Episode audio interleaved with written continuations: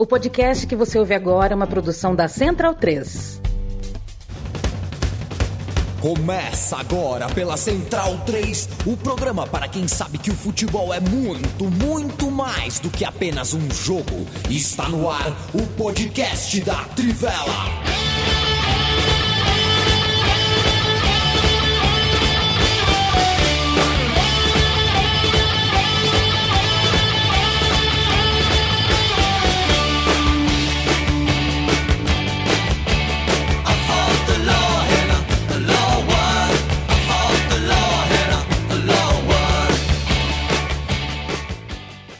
Bem-vindo, bem-vindo, amigo e amiga da Trivela e da Central 3. Eu me chamo Leandro Amin, sou ao lado de Felipe Lobo, Leandro Stein, Matias Pinto, Bruno Bonsante, a famosa escalação titular e completa.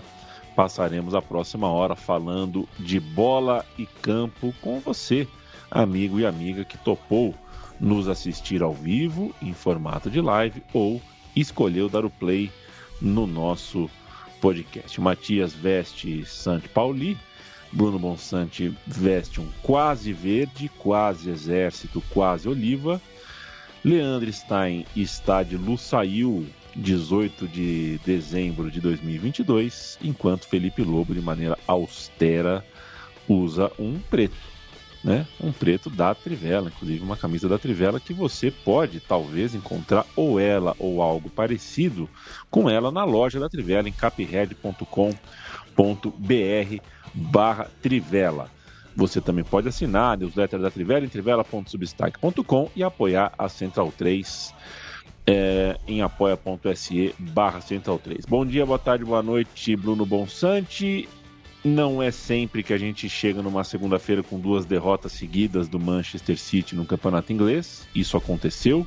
A gente tem uma nova liderança e a liderança é, pelo menos a co-liderança, é do Algoz do é. Arsenal, né? O Arsenal venceu o Manchester City 1 a 0, gol no finalzinho daquele que muita gente achou que o Tite deveria não ter levado para a Copa porque o Dudu joga mais ou porque uh, um, o ponta da vez aqui no Brasil joga mais. O Gabriel Martinelli é muito bom jogador, gente, é muito bom jogador. Os problemas da Copa do Catar não passam pela convocação do Martinelli, na minha opinião. O fato é que o gol foi dele, o jogo foi dele, o jogo foi de quem? Que tal para você essa mudança na liderança? Agora o Arsenal junto com o Tottenham, né, são os dois líderes do campeonato em campanhas espelhadas, né, campanhas muito semelhantes, é, porque nem o Manchester City nem o Liverpool venceram nas suas últimas duas rodadas. Então o campeonato mudou de dinâmica.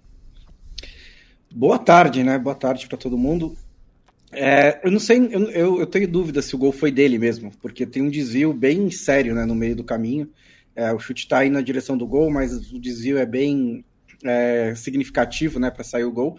O gol foi dado para ele, então oficialmente foi do Gabriel Martinelli. É, não foi um jogo dele, ele entrou no intervalo no lugar do Troçar. É, foi um jogo bem, bem travado, né? Bem feio mesmo, assim, de poucas oportunidades, de poucos espaços os dois times se anulando, ninguém querendo arriscar muito. É, foi um dos piores jogos do City que eu vi em muito tempo, pela, principalmente pela produção ofensiva, né? Acho que os desfalques estão começando a pesar. É, a gente até falava algumas semanas atrás que o City estava mantendo bons resultados, apesar de, ter, de estar sem grandes sem alguns jogadores muito importantes, apesar de algumas atuações um pouquinho inferiores.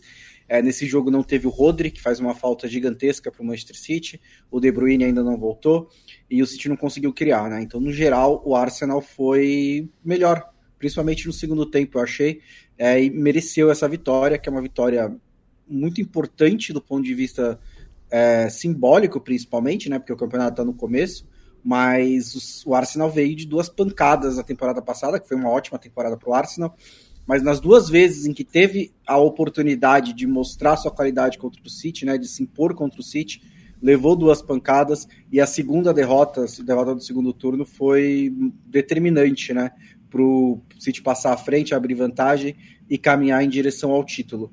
É, o Arsenal não ganhava do City pela Premier League desde 2015, o que é muito, muito tempo, né? Toda a passagem do Guardiola pelo Manchester City. É, e o City, você falou que é raro a gente chegar numa segunda-feira depois de duas derrotas do City. é, não acontece desde dezembro de 2018. Então, é, a gente que a gente não tinha não tem programa né, em dezembro de 2018, não sei nem se foi numa segunda-feira, mas então realmente deve fazer muito, muito tempo que isso não acontece, um momento estranho, né, para o City, não acho que é preocupante, não acho que é nada de, de para ligar sinal de alerta, mas o City perdeu dois jogos, isso é muito raro. É, sobre o Manchester City, assim, eu fiquei com uma impressão que os melhores momentos de produção do Manchester City não foram necessariamente de jogo coletivo, mas de um time que estava pressionando alto, né? Foi a pressão alta do Manchester City que geralmente é, gerou os lances de maior perigo, e aí acho que fica esse questionamento por aquilo que é o, o momento do Manchester City, né? Por aquilo que o, o time vem apresentando e como o Bonsa bem, bem falou e que, que a gente já tinha falado em outros programas, esse impacto que o Rodri tem pro jogo coletivo, né? Por aquilo que o Manchester City produz e assim, até acho que uns programas atrás, principalmente na época da, da lesão do, do De Bruyne, eu cheguei a comentar aqui que é, era impressionante como o Manchester City, mesmo perdendo jogadores centrais, conseguia manter é, a sequência de vitórias por recursos. Essa ausência do Rodri mostra muito bem assim o peso que ele tem para o encaixe coletivo do Manchester City, a, a preponderância que ele tem é, para esse time conseguir gerar jogo, para conseguir fazer tudo que faz, e tem uma peça central que não é tão óbvia, né? Porque o Rodri não é aquele cara que necessariamente é, resolve as partidas na frente, embora, enfim, tenha resolvido até final de Champions mas é um cara que ali atrás, ali no equilíbrio, no papel que ele faz de, de ajudar a coordenar os companheiros, tem muita importância e, e, no meio campo tão desfigurado, né, pensando no que é a temporada passada, no que é também a ausência do De Bruyne, no que é a saída do Gundogan, o Manchester City acaba sentindo esse momento. É, e para falar do Arsenal, assim, por outro lado, o Arsenal tem uma figura vital no meio campo e assim, que a gente pode tirar em relação à temporada passada. Obviamente, o time aprendeu muito com a situação que passou, aprendeu muito com a sequência de resultados, com que foi aquela disputa de título, mas o, talvez o, a grande novidade para o Arsenal seja mesmo a, a adição do, do, Declan Rice, né? E a diferença que ele tem feito para o time repetidamente para dar equilíbrio, para conseguir tornar o time mais consistente, para alimentar essa ambição de novo do Arsenal de disputar o título, né? Porque talvez não fosse algo tão óbvio, pensando que a Premier League é um campeonato nivelado muito acima e o Arsenal na temporada passada em diversos momentos deu essa impressão de que estava operando acima dos seus próprios limites, acima do que era projetado para aquele elenco tão jovem e de jogadores que estavam rendendo bem, mesmo sobre certas desconfianças anteriores, né? E o, o Rice acaba chegando não só para manter esse nível, pra, mas também para se mostrar como um protagonista desse time e, e é um cara muito central para que o Arsenal mantenha essas ambições, né? Se mantenha nesse patamar de buscar de novo uma classificação a Champions, que é o básico, mas um básico que nem sempre o Arsenal conseguiu nesses últimos anos, pelo contrário e para tentar ver se o Arsenal consegue ter esse ritmo tão forte que a Premier, que a Premier League exige para se disputar o, o, troféu principal. Eu mandar um abraço para o Patrick Ferreira, para o Mike Costa, valeu companheiro, deixando um like, um abraço depois de muitos dias sem ouvir, ele que está em São Gonçalo do Rio Abaixo, Minas Gerais, naturalmente. Coach Dani, um abraço para você, Boa tarde, top analistas dos acontecimentos. Valeu, um abraço para você. Ramon Flores também um abraço para ti. Patrick Ferreira estava atrasado dos podcasts por causa da overdose da Copa do Mundo Feminina. É... Pô, que legal, você, você ouve os podcasts, uh, porque como que é, é muito em cima do, dos acontecimentos de ontem, de anteontem, é legal saber que você ouve episódios atrasadões, assim, bacana. Felipe Biancardi, valeu, abraço para você, abraço para todos, sempre acompanhando a TV. Por favor, mande um abraço ao meu amigo Diego Tintim. Pô, nosso hum. amigo Diego Tintim, que agora Parceiraço. leva, né, então tá morando em Bragança Paulista, é? É, que coisa, trocou Bangu por Bragança Paulista. Tem, tem uma amplitude essa... térmica aí de uns 15 graus, eu acho. Por essa eu não esperava. Abraço para o Emerson, Pedro Padovan, Renan, Carlos Eduardo e para você também, Matias. Como é que tá? Pô, bem. Aí, parabéns para você, viu, Leandro e a mim, que ontem completou 39 primaveras. Muito obrigado, companheiro. Muito obrigado. Ganhei um CD da Laura Pausini. Ah. É, ganhei uma camiseta da Ombongo. Mas, mas um você toca o CD aonde? E um pirulito. Você toca o CD aonde Como é é? atualmente? Você, você coloca o CD para tocar aonde? Eu não tenho mais tocador de CD. Não, mas é, não, não precisa tocar. É o símbolo. A gente é. põe no quadro, é. né? Põe no quadro, depois ouve em algum agregador. O importante é, é receber a matéria. Grande Laura Pausini, né? Diga-se de passagem. Milanista, das... né? Deve estar feliz aí com a liderança rossonera. Ah, é, é. É. Você quer falar de futebol italiano, então? Eu não sei, eu acho que você estava dando esse gancho aí, não é? o Pulisic decidiu com gol e o Giroud foi até para o gol, vestiu luva é, na, na vitória do Milan. Não é o tipo de jogo que entra num roteiro simples, né? Porque quando você vê o Giroud no gol, isso significa que coisas aconteceram.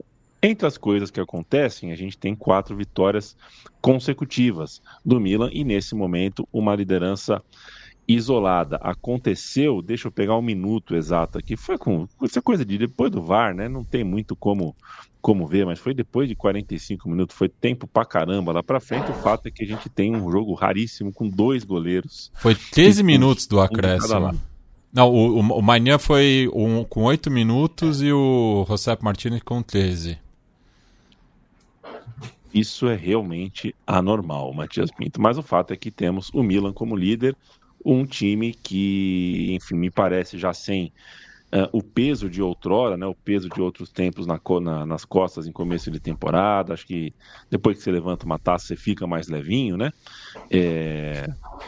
Mas é líder, líder isolado, isso não é pouca coisa. É, e você citou né, as quatro vitórias consecutivas que vieram logo depois da traulitada que tomou da Inter no derby della Madonnina, né? E justamente nessa rodada, né, a, a Inter tinha tropeçado anteriormente contra o Bologna jogando em San Siro e cabia né, ao Milan é, conseguir uma vitória simples contra o Genoa no Luigi Ferraris, que não foi tão simples assim, né? apesar do placar, é, por todos esses acontecimentos descritos, foi uma vitória importante, mas veio a forceps veio a forceps mesmo. E, e, salve, salve. Um abraço para o grande Yamin, né? Tem que dar mais Valeu. parabéns aqui, que é um privilégio estar aqui junto com o Yamin. Falta a gente ter mais momentos fora do ar, né? A gente às vezes tá nessas loucuras aqui, a gente nem não consegue tanto, mas um grande parabéns, Yamin. Somos do mesmo ano, né? Então agora você chegou na idade que eu vou chegar, que eu vou te passar de novo em janeiro. É, e vamos lá. É... O, o, Milan, o Milan tem conseguido algo que é muito importante, é, que é consistência. Eu já falei disso aqui algumas vezes. E, e acho que o mérito aí vai muito na, na forma como o Milan é, se reorganizou com seus reforços. Assim. O Pulisic é um jogador importante, ele foi claramente mal no Chelsea, mas o Chelsea é um parâmetro muito ruim para jogadores ultimamente. A gente tem visto isso com frequência. É, ele, é um, ele é um jogador que pode ser muito importante. Ele não é um super craque, ele não é o LeBron James do futebol, como alguém o descreveu, e ele não tem culpa de ser descrito assim, porque ele nunca disse isso, ele nunca disse que era. Enfim, mas um americano tentou descrever assim uma vez e ficou meio estranho. Mas ele é ótimo jogador, né? E, e ele tem sido importante para o Milan, tem sido um jogador que faz bastante diferença. Ele fez o gol é, e o Giroud, assim, é, acho que o Bonsa falou ah, quando o, o, o Giroud estava no Chelsea ainda. Às, às, vezes as pessoas meio que subestimam o Giroud, é, porque ele não é um cara super refinado e tal. Ele mete uns golaços de vez em quando, é, mas ele é um jogador importante. Assim, ele foi importante é, em, toda, na, em todos os clubes que ele passou. Ele, ele foi um jogador importante é, foi campeão na França, né, jogando, é, sendo artilheiro, sendo importante, foi para o Arsenal, ficou anos no Arsenal sendo importante, foi para o Chelsea, foi um jogador importante, mesmo vindo do banco a maioria das vezes, é, muitas vezes foi artilheiro do Chelsea vindo do banco, é, e está sendo importante no Milan, é, mesmo aos 37 anos. Né? Então é algo é algo bem relevante. Mas eu acho que o, o grande mérito do, do Milan é justamente ter conseguido reencaixar as peças, contratar jogadores é, interessantes, jovens. É um time muito com muito potencial, porque é, são poucos jogadores como o Giroud, que já são bem veteranos, boa parte desses jogadores é, é mais, mais novo, mais jovem. O próprio Pulisic, que é um jogador novo ainda, né? Mas é um jogador já bastante experiente, porque começou muito cedo. Então isso tem sido bem importante. É... E numa rodada que a Inter bobeou, né? Acabou não conseguindo vencer em casa, o, o Milan consegue uma vitória dura, assim, difícil. O Genoa tem sido um time difícil, assim. É, o Gilardino tem feito um bom trabalho no, no, no, no Genoa. Aliás, essa geração de 2006 da Itália, campeã do mundo, boa parte virou técnico, né? A gente já, já falou disso algumas vezes. É, o Gilardino é um deles, mas tem o Pirlo, tem o Canavaro, tem o Fábio Grosso, que está no Lyon. É, enfim, tem o Pipo Inzaghi, que, que é, não conseguiu engrenar ainda na, na carreira, né? Diferente do seu irmão, que não foi campeão em 2006, mas está na Inter, né? Um, como técnico tem sido mais bem sucedido. É, acho que foi uma vitória importante, até porque a Juventus venceu na rodada também, venceu um clássico, já tá ali em terceiro também. Então é, é, um time. A Juventus é sempre assim, tá jogando mal, tá jogando mal, tá em terceiro. Daqui a pouco, duas rodadas, tá lá brigando. Então é, foi importante essa vitória para o Milan. É, o próprio, é, o próprio Pioli já falou que ele acha que tem, é, além do Milan, tem três outros times na disputa, né? Que ele acha que podem brigar pelo Scudetto até o final, que é o Napoli, a Juventus e a Inter. E ele acha que a Juventus é a favorita esse ano, é, justamente porque não joga competições europeias, tem um elenco bom e tal. Não sei se eu concordo com ele, mas eu concordo que é um adversário que você tem que ficar de olho porque é isso, a Juventus é um time que não joga super bem, mas ganha muitos pontos, né? Então é, é, é para ficar de olho mesmo. Acho que foi uma rodada é, importante, assim, simbolicamente importante para o Milan. É, sobre o Giroud é engraçado que o Milan está tentando substituir ele já faz alguns anos, né? Mas meio que não consegue. Ele continua jogando muito, tá tendo um papel de protagonismo, né? O Milan trouxe o Origi na temporada passada, o Origi já saiu, nessa temporada é, ficou bastante tempo até tentando achar um centroavante, acabou levando o Luka Jovic, que foi titular nesse jogo, né? Um time misto do Pioli contra o Genoa. É, depois entrou o Pulisic, depois entrou o Rafael Leão, depois entrou o próprio Giroud. É, e o Giroud continua jogando, né? Continua tendo uma importância muito grande para o Milan. É, é um desses jogadores que vai, quando terminar a carreira, vai ter uma história muito, muito pesada, muito forte, muito legal, é, mesmo às vezes sendo criticado né, pela, pela, pelo jeito de jogar, mas, como disse o Lobo, é um jogador muito importante mesmo. É, e também na Itália, acho que vale um destaque para o Frosinone, né? Que eu li no Guia da Trivela que ia ser rebaixado, viu, Lobo? E tá lá em oitavo lugar. É, fez os, trouxe alguns reforços aí conhecidos. É, e o Reinier marcou, né? Nesse fim de semana, fez 2 a 1 um no Verona do nosso amigo Biratão Leal. Reinier marcando no seu primeiro jogo como titular. É, sobre a Itália também, outro jogo que vale o destaque é a vitória da Fiorentina sobre o Napoli, né? Porque é um jogo de um peso fundamental entre, enfim, o Napoli que a gente vem falando repetidas vezes que não vem sendo o time da temporada passada e uma Fiorentina que vem de uma boa temporada, pelo menos é, nas competições continentais, né? Com a campanha até a final da Conference, mas vem até superando as expectativas para aquilo que vem fazendo na Série A. Uma vitória muito expressiva por 2 a 1 que inclusive deixa os dois times ali, no, é, desembolou os dois times né, do, do mesmo patamar é, na tabela. A Fiorentina acabou entrando é, no G4 e o Napoli ficou fora do G4. Uma atuação foi circunstancial porque o Terratiano acabou sendo uma das grandes figuras da Fiorentina, né, com uma série de de defesas decisivas e dentro daquilo que o Napoli produziu, mas foi um resultado que também é, ressalta esse trabalho ótimo do Vincenzo italiano, com muitos recursos na Fiorentina, que não vem de hoje, já está na terceira temporada, e é uma equipe que, que parece ter capacidade aí de, de, se meter nessa briga por Champions, né? Enquanto é, a Juventus está modorrenta, enquanto o Napoli está até discutindo se o Rudi Garcia fica ou não, a Fiorentina vem sendo uma das gratas surpresas dessa Série A e não com o mercado tão movimentado, né? Milan, Milan e Inter é, acho que se diferenciam um pouco nisso, porque foram dois clubes que fizeram mercados muito movimentados, muito robustos. A Inter ainda perdeu jogadores importantes, mas praticamente montou um, um novo elenco, né? Trouxe muitas peças para essa rotação. O Milan é, apostou em muitos jovens e são os dois que estão brigando é, ali mais em cima. Mas a Fiorentina, com essa vitória sobre o Napoli fora de casa, acaba fincando o pé, mostrando que é um time que merece sim é, uma atenção especial nessa temporada.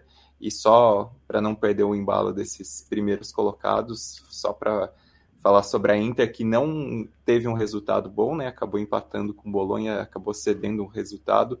Mas, assim, tem jogadores que a abraçadeira de capitão parece um prêmio, né? Parece que, que é algo que faz bem para os jogadores. E, assim, o que o Lautaro Martinez é, vem jogando como capitão da Inter, é um cara que parece que abraçou essa missão como pouquíssimos.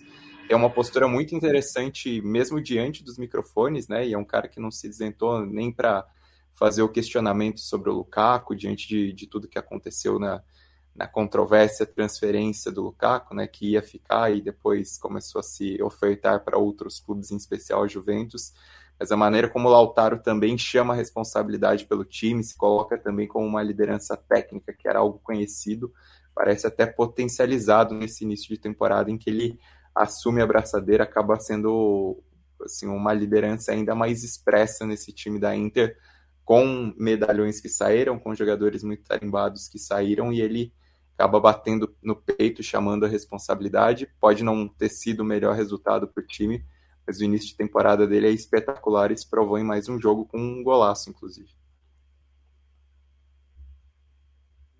Milan tem dois pontos de diferença uh, em relação à vice-líder Inter de Milão. Quem, né, Stein acabou de citar Roma, Roma são duas vitórias seguidas, começa por ordem na casa aparentemente, mas está longe, está em décimo lugar, está longe daquele escalão lá de cima que tem Inter de Milão em segundo, Juve em terceiro, Fiorentina em quarto, Napoli em quinto e a Atalanta, que já se habituou a participar desse primeiro pelotão, na sexta colocação. Essa é a Série A. É, a gente recebeu a pergunta aqui do Jean. Já falaram sobre La Liga? Não, não falamos sobre La Liga. O futebol espanhol, que na última semana nos forçou a comprar uma desagradável antipatia institucional com o Valência, a gente não precisava disso, eu não imaginava que tivesse que passar por isso. Aliás, tem muita coisa que a gente em 2023 imaginava que não precisasse passar. É, um clube como o Valência, inclusive, né, que é bom a gente lembrar que quem, quem gere o Valência, quem ocupa as cadeiras diretivas do Valência, são pessoas que não se importam muito com a cidade de Valência, com a cultura de Valência, então, pelo menos esse pano uh, eu passo, né? Porque o Valência, hoje time de futebol, clube de futebol, equipe da primeira divisão, pouco dialoga com as pessoas ao redor, com as pessoas da cidade. É o futebol de hoje, gente que vem de fora, com capital de fora, toma conta das ações do time, e no caso do Valência deu muito errado. Em alguns casos dá certo, em outros casos dá errado. No caso do Valência deu muito errado. Tão errado a ponto de a gente ter que lidar com uh, as notas que o Valência uh, fez a gente ler, porque começaram os julgamentos, porque andaram algumas coisas em relação aos casos de racismo vendo Vini Júnior, é, não, eu imaginava que não, não precisasse chegar tanto, que não fosse chegar tanto, porque eu ainda sou desses que se espanta com, com, a, com defesas abertas de racismo e de casos de racismo. Eu ainda me espanto. Talvez porque nunca tenha morado em um país uh, tão racista. Estou sendo irônico, naturalmente. Que tal para vocês? Que tal para você, Bruno Bonsante? La Liga, uh, deixa eu abrir aqui. Quantas rodadas foram de Campeonato Espanhol, senhores? Sete? Oito?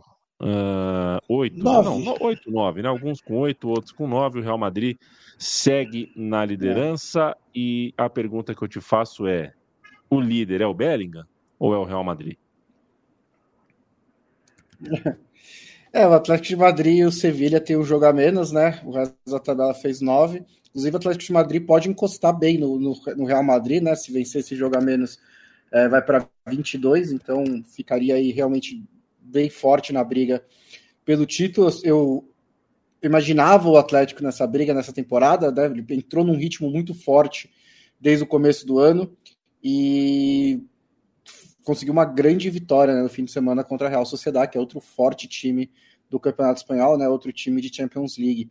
É, o, assim, é, o Real Madrid com, com, o Bellingham é, tem, tem, tem, É, mas um desempenho que impressionante do Jude Bellingham, né? É, chegou ao seu oitavo gol é, e muitas vezes ele é, garante né, a, a, as vitórias, como aconteceu é, no, meio, no meio da semana pela Champions League. Né? Acho que foi uma contratação de bastante impacto, né? É, e afetiu assim do, do, do, Real Madrid, né? Que traz um jogador jovem de destaque, como tem sido é, essa a construção desse elenco, né? Porque o Real Madrid já está pensando uhum. mais adiante, né? De trazer esses prospectos, né? Que vão ainda maturar bastante e ainda ter um entrosamento aí de, de alguns anos, né? Então, é, e no caso do Jude Bellingham foi um impacto imediato, né? E que mostra aí esse bom momento, né? É, liderando La Liga depois de uma temporada sem títulos, o que não é tão comum em Chamartin. É, e na rodada anterior acabou batendo a surpresa né, dessa temporada espanhola, que é o Girona, que manteve o fôlego aí, né? O, pode dividir né, a segunda colocação com o Atlético de Madrid caso vença esse jogo em atraso com o Sevilha, mas eu acho que também é uma das histórias interessantes desse começo da temporada espanhola, né? Que geralmente é um tanto monótona, diria previsível, mas está aí, né, com algumas surpresas. Eu não sei, viu, Matias, se você concorda comigo, mas é, embora numa posição diferente, ainda muito novo, tem muita coisa, eu eu acho o, o jeito de carregar a bola, a passada do Bellingham, me lembra o Riquelme. O Riquelme que acha, disse recentemente, é, eu acho que de forma exagerada, equivocada, que hoje não teria um lugar para jogar, teria sim, acho que jogaria mais ou menos como o Bellingham joga hoje, como o De Bruyne joga, como algum jogador ali de meiuca, né? não tem mais o 10 ali que fica ficaria uh, encaçapado, ficaria preso entre tantos jogadores de defesa hoje que ficam atrás da linha da bola, mas um jeito o craque sempre acha para jogar. A mim é semelhante. A mim, a maneira do Bellingham jogar, a maneira do Bellingham se comportar em campo, a passada, lembra a do, do Riquelme. Quero mandar um abraço pro Duarte, é, não, só, que mandou só... 50, só, só fazer o abraço aqui, porque ah. ele mandou um café de 50 coroas. SE Casa. Coroas suecas. Quanto que... Ah, são coroas suecas, né? É a lavar. Aí, ando há anos a lavar as madrugadas com o podcast, mas hoje, pela primeira vez, cheguei a tempo da palestra. Força, misters. Valeu, companheiro. Um abraço luso desde a Suécia do Arte. Um abraço para você. Diga lá, Mate. Não, e é, essas coisas que a gente, o Martim, enfim, desde a última Copa tá pirando em futebol, né? Você fez essa alusão ao Riquelme, tem essa questão dele ter pedido a camisa 5 né, no Real Madrid por conta é, do Zidane, né? E Martin tinha me falado né, que ele usava a camisa 22 desde os tempos do, do Birmingham, porque ele combinava as virtudes de um camisa 4, de um camisa 8 e de um camisa 10. Né? É um jogador realmente que atua em várias faixas do campo, tem essa passada larga, né? E é, esse tempo né, de, de acelera e desacelera, ele sabe controlar muito bem né, o, o, o ritmo do jogo e tem feito né, o, o Real Madrid jogar é, na sua órbita. Então, é, realmente, eu acho que a provocação inicial que você colocou né, mostra que o Bellingham é, tem levado né, o Real Madrid à liderança por conta né, de todos os outros problemas que o clube tem enfrentado nesse começo de temporada, né, sobretudo as lesões do meio para trás. Onde eu estava? Você está falando do Bellingham, que é, é monotema. da... O é, não, é Bellingham, eu, eu, eu, eu comparei o Bellingham ao Riquelme, tive essa audácia e falamos um pouquinho sobre, em cima daquilo que você estava raciocinando. Se quiser complementar, eu vou perguntar do Griezmann também, se quiser levantar a bola para Lobo, para Einstein, porque é outro que está jogando uma bola redondinha, né? É outro, né? São dois jogadores que têm jogado aí nessa posição de, de não só né, de armação, mas é, como o. Não quero dizer que a, a, a posição sumiu, a função desapareceu, né? Mas é mais raro você ter esse cara que joga atrás dos atacantes e que meio que influencia o jogo inteiro, participa de várias jogadas e também decide na frente. Não tem mais tantos times jogando desse jeito. É engraçado que os dois times de Madrid têm um desses. E acho que o impacto do, do Bellingham assim, sempre foi uma, a ideia sempre foi que ele, ele, seria uma grande contratação, nunca duvidei disso, ninguém nunca duvidou, né, pelo que ele tinha mostrado no Borussia Dortmund. Eu acho que o que impressiona é mesmo a capacidade de decisão, né? Não é só que ele está sendo um bom jogador ou que ele está jogando muito bem, é que ele está decidindo com muita, muita frequência. Né? É um garoto que chegou na, num país diferente, pegou a camisa do Real Madrid e falou: agora eu sou o dono do time, eu vou decidir tudo. É, está acontecendo isso, né? É, o Vinícius ainda é um também é um dos principais jogadores, mas passou um tempo fora. Ainda tem outros jogadores bem tarimbados lá, como o Modric, como o Kroos, mas a liderança técnica que o Bellingham assumiu no, no Real Madrid é bem impressionante.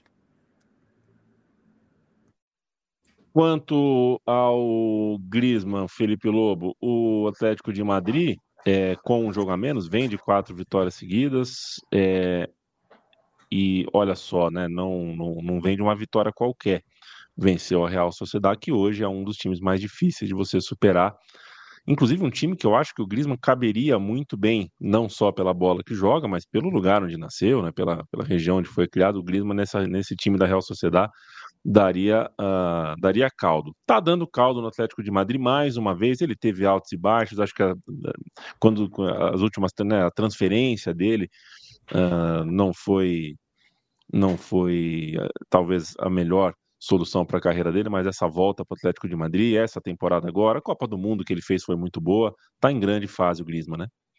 Ah, tá em grande fase. acho que a Copa fez bastante diferença, viu, Yamin? Eu acho que a, a forma como ele jogou a Copa do Mundo, assim, eu acho que consolidou o Griezmann numa posição diferente, né? Você falou da Real Sociedade, ele, ele brilhou por lá, né? Assim, ele é, subiu ao time profissional atuando lá na, na Real é, e era um ponta, né? Era um ponta que, que é, tinha muito essa coisa do. É uma coisa dos nossos tempos, né? Os pontas de pés invertidos, né? Não que não existisse, mas ele se tornou muito comum, né? Nesses anos 2010, principalmente, mas. É... E aí ele, ele vai mudando ao longo da carreira, né? Ele se torna um segundo atacante, em vários momentos ele foi até usado de referência, e agora ele tem jogado na, na seleção. É, muitas vezes ele foi é, um armador e por vezes um armador recuado, né? É, bem no centro do campo mesmo. É, até porque na França é curioso, né? Porque ele é o veterano e o Mbappé é um cara jovem ainda. Mas para é, acomodar os desejos do rei Mbappé, que não corre para marcar nem é, nem a própria, né, né, nem, nem o jogador que cai do lado dele, quem estava correndo na Copa era o, era o Griezmann, né? É, pro, pro Mbappé ficar tranquilo, o Griezmann precisou correr bastante na Copa. É, e ele tem feito isso bem. E eu acho que todo essa, esse caso Real Madrid, é, Barcelona, né, a, a, forma como ele jogou por lá, essa coisa que ele ficou de ah, eu queria jogar num time com outro estilo, né? É, eu acho que tem uma. O retorno dele também casa com algo que o Simeone parece é, ter vivido né, na temporada passada, principalmente. Nas duas últimas, eu diria até, que foi. É, a gente viu algumas vezes durante a temporada, principalmente no começo, o Simeone mudando o time né, para tentar jogar de uma forma. É, mais ofensiva, e eu não diria nem só mais ofensiva, porque esse time do Atlético de Madrid hoje tem sido ofensivo, né? Mas é uma proposta de jogo diferente, de ter mais a posse de bola, por exemplo, né? É um time que durante alguns, é, alguns jogos, algumas semanas nas duas últimas temporadas tentou mudar um pouco o seu estilo, né? É, tentou controlar o jogo de outra forma e estava sofrendo com isso em determinado momento da temporada, precisava retornar um pouco às suas raízes. Mas claro que isso era feito de uma forma atabalhoada, com trancos e barrancos, já com a temporada comprometida. Dessa vez, me parece que o Simeone é, buscou uma ideia é, mais próxima do que ele já tinha, só que aprimorada. Então, assim, em vez de tentar mudar o estilo, eu vou aprimorar o estilo. Então, tentar fazer uma defesa forte, como sempre é, transição rápida, como sempre faz, mas também ter, uma, ter mais recursos ofensivos, né? mais repertório ofensivo. E, e, eu acho que ele tem conseguido fazer isso, em parte por causa do Griezmann também. Porque eu acho que o Griezmann está sendo algo que sempre o Atlético de Madrid não tinha, que era um armador mesmo. Um cara que joga no, entre as linhas para fazer isso. Muitas vezes o, o Atlético de Madrid tinha um meio-campo e um ataque que estavam separados por um mar Mediterrâneo, assim, né? Era uma coisa é, que só dava para chegar por ligação direta. E eu acho que isso tem mudado também por causa da atuação do Griezmann. E até acho que tem jogadores como o Morata, que eu acho que está vivendo. O Morata vive uma, uma, uma, temporada que eu acho que ele só viveu, talvez, na Juventus. Eu acho que agora ele está até melhor do que na Juventus.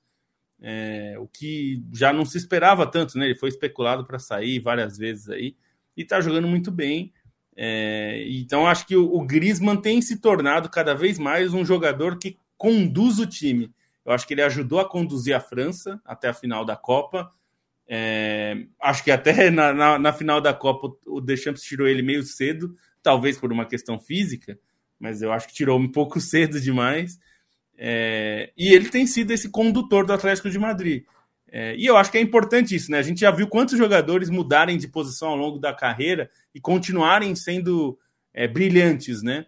Então, para pegar um exemplo de um cara que usava sete também era ponta, acho que o Miller fez um pouco esse, esse, essa trajetória, né?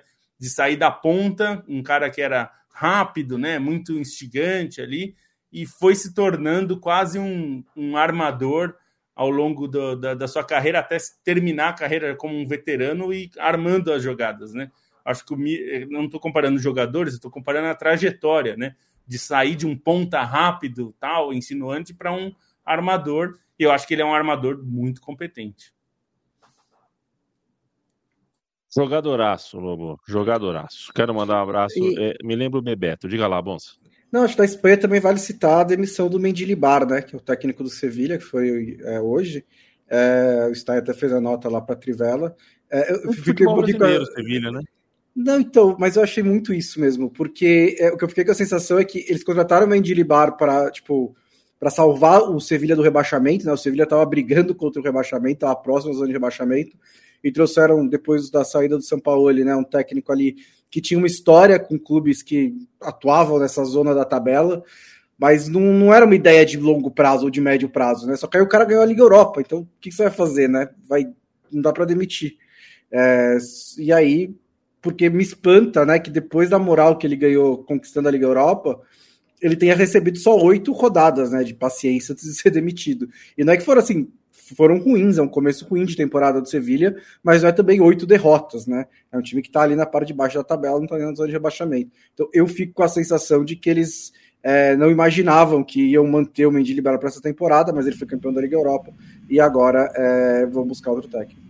É, e pegou um pouco com os veteranos, porque esse último jogo ele botou no banco Sérgio Ramos, Rakitic, Jesus Navas e tirou o Fernando Regis no meio do primeiro tempo. Aí mexeu com, a, com as lideranças, bateu de frente, isso acabou, acabou pesando, né? E, e, até é curioso isso exatamente pela questão da relação que ele construiu na época da Liga Europa, né? Porque lembro dos jogadores fazendo festa na comemoração, pedindo para renovar o contrato, para ter uma efetivação depois do, do contrato curto que ele tinha inicialmente, só que aí a relação azedou muito rapidamente e dentre os nomes levantados pela imprensa espanhola, um que me gerou curiosidade, mas não vai acontecer, é Antônio Conte, né? Mas que Sevilha pensa no Conte, não deixa de ser curioso, exatamente por ver Conte treinando Sérgio Ramos. Eu, eu ficaria curioso por isso. E o Sevilha é, já está em. É vicioso, né? Também.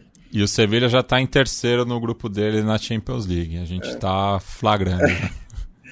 É, também vale citar que o Sevilha mudou de direção, né? O Monk saiu do Sevilha entre as temporadas, foi pro Aston Villa, assumiu o Vitor Horta, que é o ex-diretor do, do Leeds, é, o Mendilibar foi contratado ainda na, na época do Monk, Então também ali tem um novo diretor também que acho que gostaria de escolher seu, seu, seu técnico, né? E aproveitou a oportunidade. E ele aparentemente né, gosta do Antônio Conte. Ô, Leandro Stein, seguinte, o Matias Rodrigues aqui perguntou para mim, né? Um, o Eduardo Stalin, inclusive, perguntou: Romero ou Goicochea? Cara, o Romero tomou decisões, acho que equivocadas pós-Copa de 14. Não que não tivesse que fazer, mas talvez ele, ele jogou menos, né? Acho que pós-Copa de 14 até voltar para o Boca, ele jogou menos do que poderia. De repente, se ele tivesse jogado em clubes um pouquinho uh, de, de porte um pouco menor, faltou, ficou muito tempo sentado, foi muito reserva, mas sempre foi um grande goleiro. O Goicochea é de um nível um pouco menor que o Romero. Embora defendendo o pênalti, eles sejam semelhantes. Na estatística do Romero, a estatística atual do Romero é uma coisa impressionante, mas é também porque o goleiro de hoje pega mais pênaltis do que o goleiro de ontem, por causa da evolução da posição, do treinamento e tudo mais. Goicoechea é leão de Copa. É isso, essa é, é a definição. Não foi um, o Goicoechea não foi um, um goleiro desse nível. O Goicoechea não jogaria no Manchester United como o Romero jogou, por exemplo. O Matias pergunta para mim, o Matias Rodrigues, não o Pinto, Can ou Buffon? Eu prefiro o Buffon. É, mas já que citou o Can, vamos falar de Bundesliga, né, Stein? O Bayer Leverkusen continua sendo um time a se respeitar, goleou dessa vez o Colônia, segue líder, um campeonato que não tá, tá muito interessante de ver, né? o campeonato tem tem, tem quando o Bayern não dispara, quando o Bayern não está líder, a gente vê o campeonato alemão sempre nessa perspectiva de que podem acontecer coisas que nos surpreendem. O fato é que o Bayern Leverkusen venceu ou então líder, é o novo líder do campeonato. A gente tem a rodada do alemão para falar. Mas só para dar meu pitaco como o único goleiro efetivo dessa bancada, Buffon e Coca, Buffon de olhos fechados Pô, e o Romero é mediano, viu? Não, não, não consigo elogiar o Romero, apesar dessa Libertadores fantástica que ele está fazendo.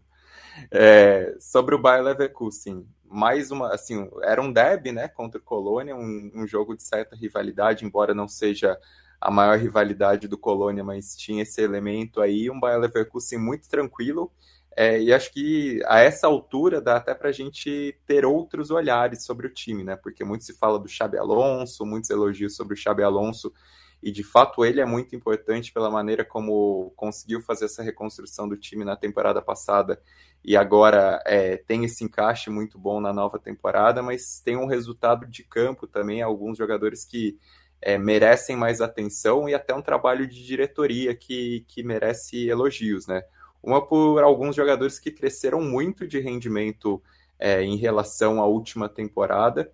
É, e acho que o melhor exemplo é o Frimpong na, na ala direita, porque vem jogando demais, assim, é uma das principais peças do time, e até pelo modo de jogar do time, os dois laterais barra alas são muito importantes é, para dar esse apoio ofensivo para o Bayer Leverkusen. É um cara que está rendendo muito.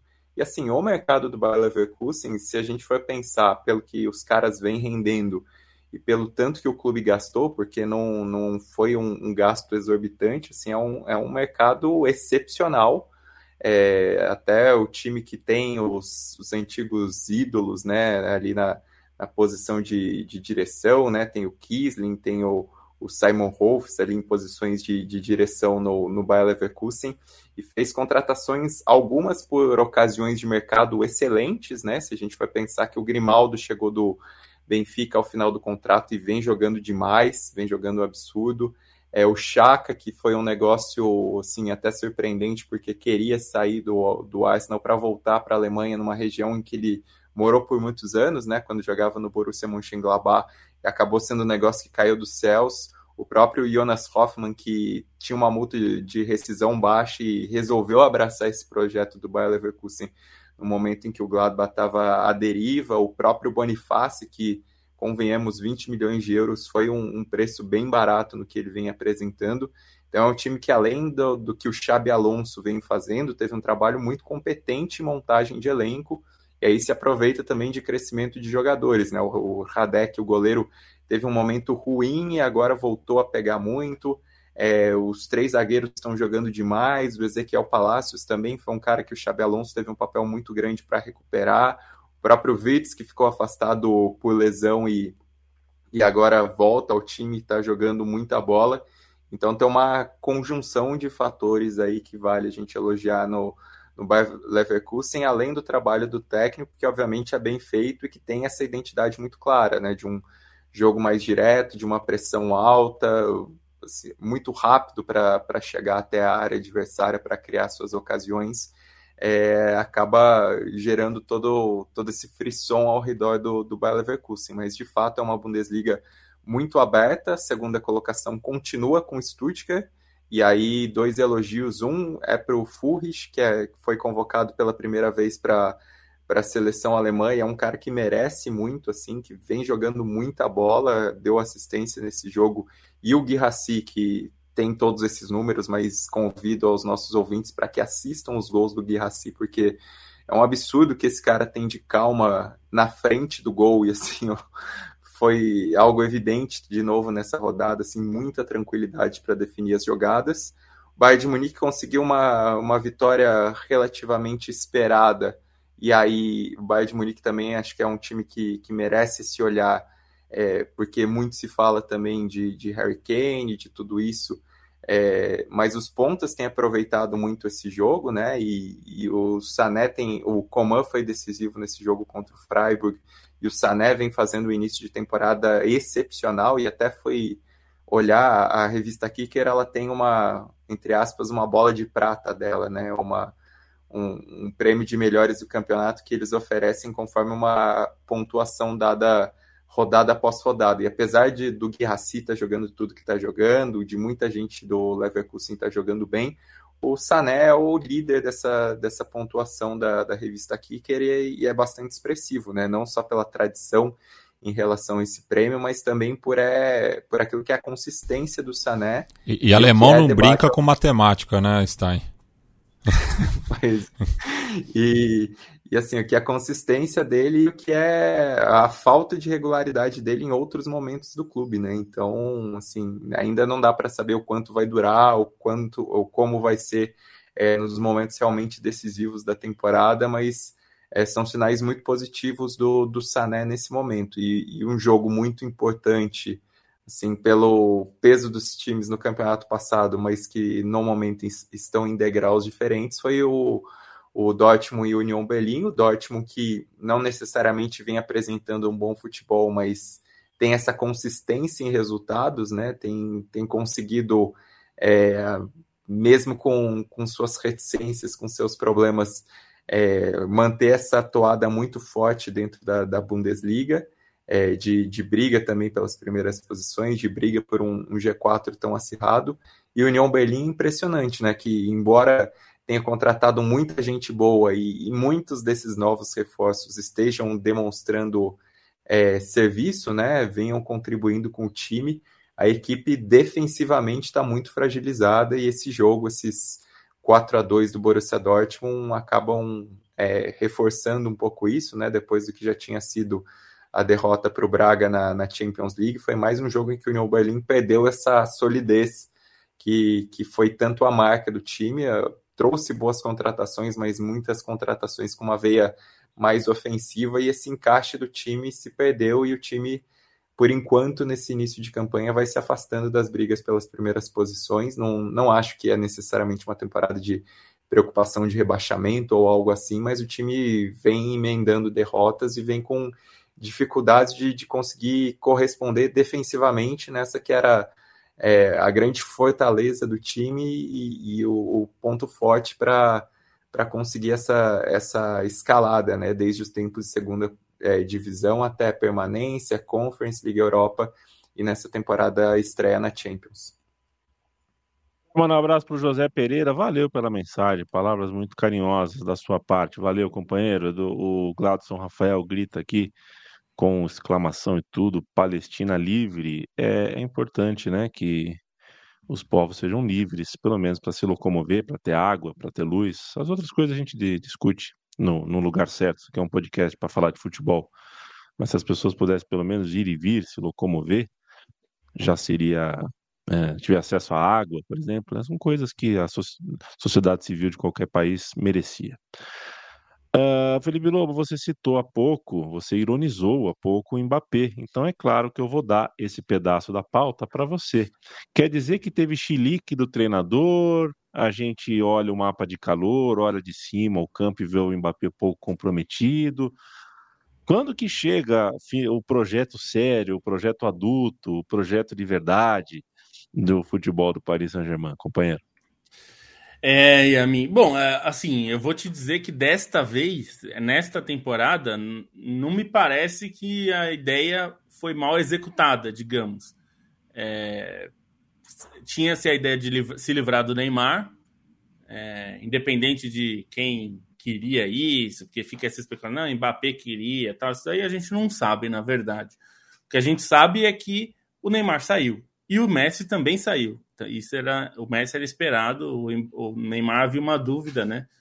É, e ficou o Mbappé. É o time dele agora. É, e eu acho que as contratações foram interessantes do PSG. pareceram mais perto daquilo que se fala, sobre, é, que, que os dirigentes falam há muito tempo. Trouxe o Luiz Henrique, que é um, um treinador é, promissor. Eu, eu, tenho questionamentos em relação ao Luiz Henrique. O Bonsa já falou disso aqui algumas vezes também. A gente já falou disso na Copa. É, eu, eu tenho desconfianças em relação ao Luiz Henrique. Ele fez um ótimo trabalho no Barcelona, mas é, sempre se lembra do trabalho do Barcelona. Ele tem muitos trabalhos na carreira já, né?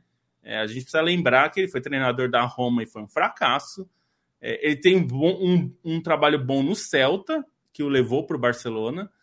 E é basicamente isso. Assim, na Espanha eu não consigo cravar que foi um ótimo trabalho dele, porque eu acho que a Espanha deixava a desejar na maioria das vezes em termos de futebol, não só em resultados, mas para alguém que é muito é, que assina muito seus times, né? O, o Luiz Henrique ele, ele gosta de deixar o estilo dele de forma muito marcada, a ponto de ele dizer que não convocava alguns jogadores porque eles não se adaptavam ao jeito que ele queria jogar.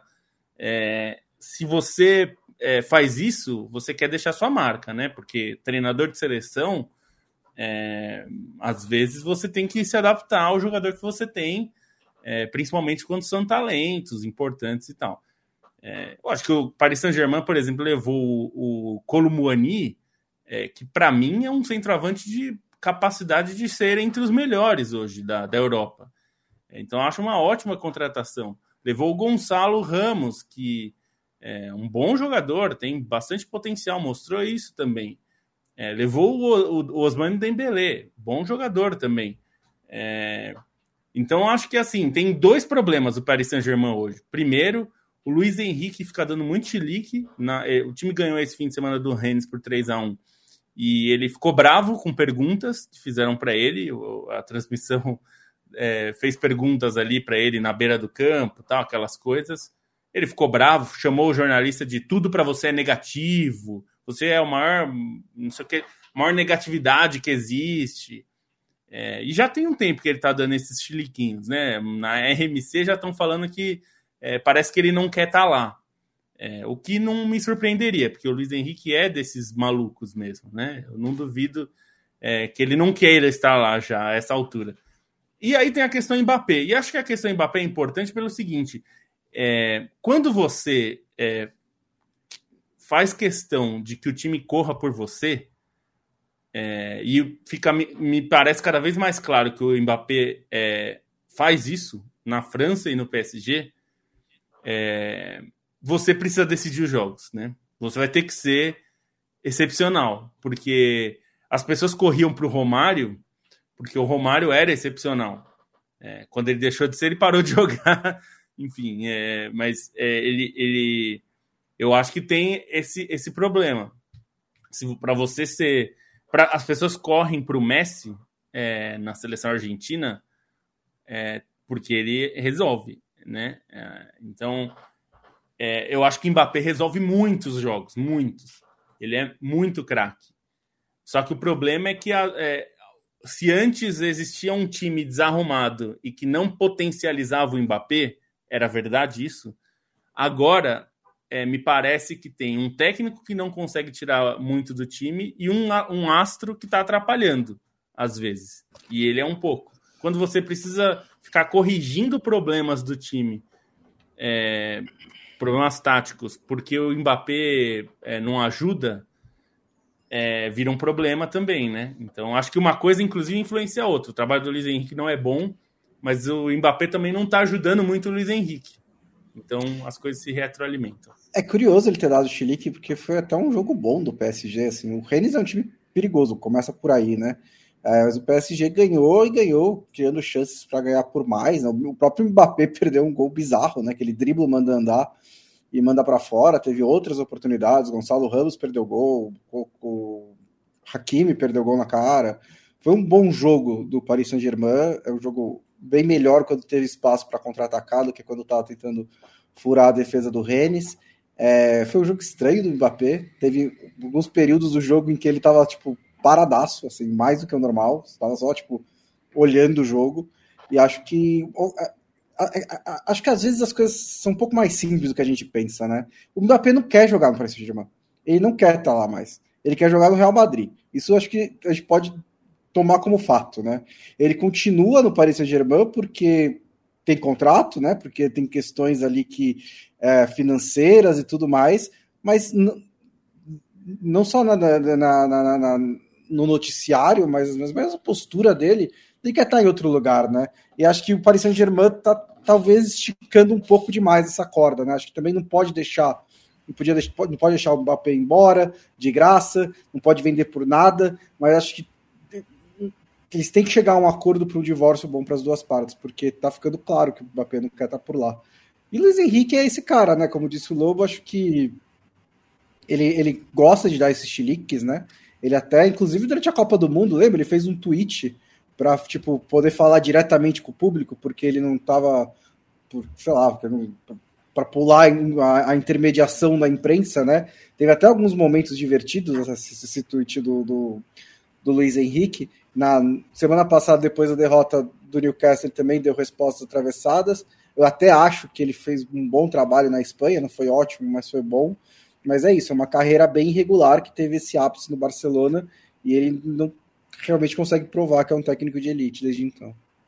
É, sobre o Mbappé, eu só tenho um pouco de desconfiança se ele também não esticou a corda, né? Principalmente pela postura que ele teve é, nesse último ato de negociações e que pegou mal com o Real Madrid, também não fico pensando é, se ele também não esticou a corda em relação ao interesse dele, aquilo que é o planejamento de carreira, em relação ao que é a oferta financeira que ele tem. E, e, dentro disso, assim, até nesse início de temporada, quem eu tenho sentido mais como uma referência técnica do PSG, servindo mais, e, e esse jogo acabou é, sendo isso é o Hakimi, né? O Hakimi tem sido um cara é, para tentar aparecer mais, para tentar oferecer algo diferente para o time que o Mbappé às vezes não consegue, às vezes acaba é, um tanto quanto travado, e aí acho que até discussão em relação à montagem do PSG, né? Porque, é, de novo, acho que fica algo com problemas, assim, a, o PSG não montou necessariamente o meio campo que precisava montar é, dentro daquilo que. Há 10 anos, né? É, então. Fala do meio campo do PSG há muito tempo, é. É, é, e aí surgiram. Agora eu não lembro qual veículo da França que, que deu isso. Parece que o Luiz Henrique chegou pro, pro Verratti e falou: Ah, você não é o tipo de meio-campista que, que eu gosto, assim, nem sem nem conversar com o cara, sem nem, enfim, tentar algum diálogo. E o, o próprio jogo da Champions acaba mostrando isso contra o Newcastle, né? O Luiz Henrique não quis que o meio-campo do PSG existisse, o, o Zaire Emery ficou sobrecarregado nisso e, é um time problemático, né? Um time com, com vários problemas e que parece girar em ciclos ao redor desses problemas. E, e só para não perder o gancho de Liga, só para um outro destaque é, é o Mônaco, né? O líder, que é um time que tenho gostado assim do que eu tenho visto do Mônaco. É um time bem interessante pela maneira como consegue é, combinar jogadores mais jovens e uns caras mais tarimbados, e aí o, a dupla de ataque é muito retrato disso, né? Que é o Ben Eder e o Balogun. É, tem um trabalho muito bom do, do Ad Rutter, que, enfim, é um treinador de vasta experiência, principalmente na Alemanha, né? E que teve um, um trabalho bastante é, marcante, especialmente no, no Eintracht Frankfurt, e vai conseguindo dar esse salto inicial na, na Ligue 1, vem conseguindo é, essa liderança e é um time que talvez mereça um pouco mais de atenção para aquilo que está oferecendo nesses primeiros jogos. Feito, senhores e senhoras. O podcast da Trivela está na sua reta final. Eu quero ouvir do Matias para a gente fechar, fazer a saideira aqui contigo, companheiro, sobre uh, Série C, Amazonas e Paysandu. A gente tem, portanto, representantes nortistas uh, se dando bem, lotando seus estádios, cada um com a sua natureza, né? O Amazonas e o Paysandu são times de trajetórias muito distintas, mas cada um com a sua beleza. E a frase é de seu Zeca, teu pai, né? Quem ama o feio, bonito lhe parece. Então, cada beleza uh, tem a sua. Assim, o Paysandu uh, lotou o seu estádio mais de uma vez, foi muito bonita a participação da torcida. É um povo, é uma região muito apaixonada, é um país inteiro muito apaixonado por futebol. Que tal para você esses dois acessos na Série C? É, é, de fato, né? A trajetória do, dos clubes é muito distinta, né? O, o Amazonas é, é, um dos muitos clubes que tem surgido aí né, na, na esteira da Copa do Mundo no Brasil, né? Até meio uma forma aí de tentar é, justificar né, o, os gastos com, com as arenas, principalmente nessas praças não tão tradicionais, né? Caso de Cuiabá e Manaus. É, enfim, um clube que tem o apoio né, do, do, do, da comunidade do futebol manauara, né, que não, não era representado nas duas principais divisões desde o São Raimundo, né, que é um, uma das camisas mais tradicionais do futebol nortista, e que conseguiu né, na rodada anterior, justamente no Mangueirão, vencendo o Paysandu, uma maior tranquilidade né, para garantir o acesso é, nessa nessa rodada, né? Enfim, é, enquanto que o Paysandu, né, que vinha fazendo uma campanha melhor fora do que dentro é, de Belém, foi visitar o Volta Redonda, que também estava no páreo, né? Lembrando que o, o, outro membro do grupo era o Botafogo da Paraíba, que já não tinha chance de classificação, né? Perdeu os últimos cinco jogos é, nessa fase. E o Paysandu é, visitou Volta Redonda e tinha né, que, é, enfim, podia até perder por um gol de diferença, que foi o resultado que acabou ocorrendo e garantiu assim o acesso de, de maneira é, agônica. Né? O mesmo caso do Operário de Ponta Grossa, né, que terminou a última rodada na lanterna do, do grupo B é, enfim, é, recebeu São Bernardo, que estava vivo, assim como São José, né, que enfrentava o já classificado Brusque, os três clubes no páreo. O São José ainda teve um gol anulado pelo VAR no finalzinho do jogo em Brusque, que daria o acesso né, para a equipe de Porto Alegre, enquanto que o Operário, com uma vitória é, por 1 a 0 diante do São Bernardo, jogando ali no Germano Kruger, conseguiu voltar né, é, à Série B, assim como o Brusque, né? Os dois haviam sido rebaixados na última temporada, bateram e voltaram, enquanto que o Norte consegue aí duas, a região Norte, né? Consegue duas equipes na Série B depois de mais de 10 anos, né? Então, é, acabou por coincidência, né, que os dois grupos ficaram meio regionalizados entre sul e norte, então houve aí é, norte e nordeste, enfim, houve aí uma distribuição é, melhor da, das vagas, né, pensando para a segunda divisão do ano que vem. Este foi o podcast da Trivela do dia 9 de outubro de 2023, dia de aniversário de quem, Bruno Bonsante? Um abraço. Um abraço, eu não sei. John Me Lennon. Conta. John Lennon, olha só, eu não sabia.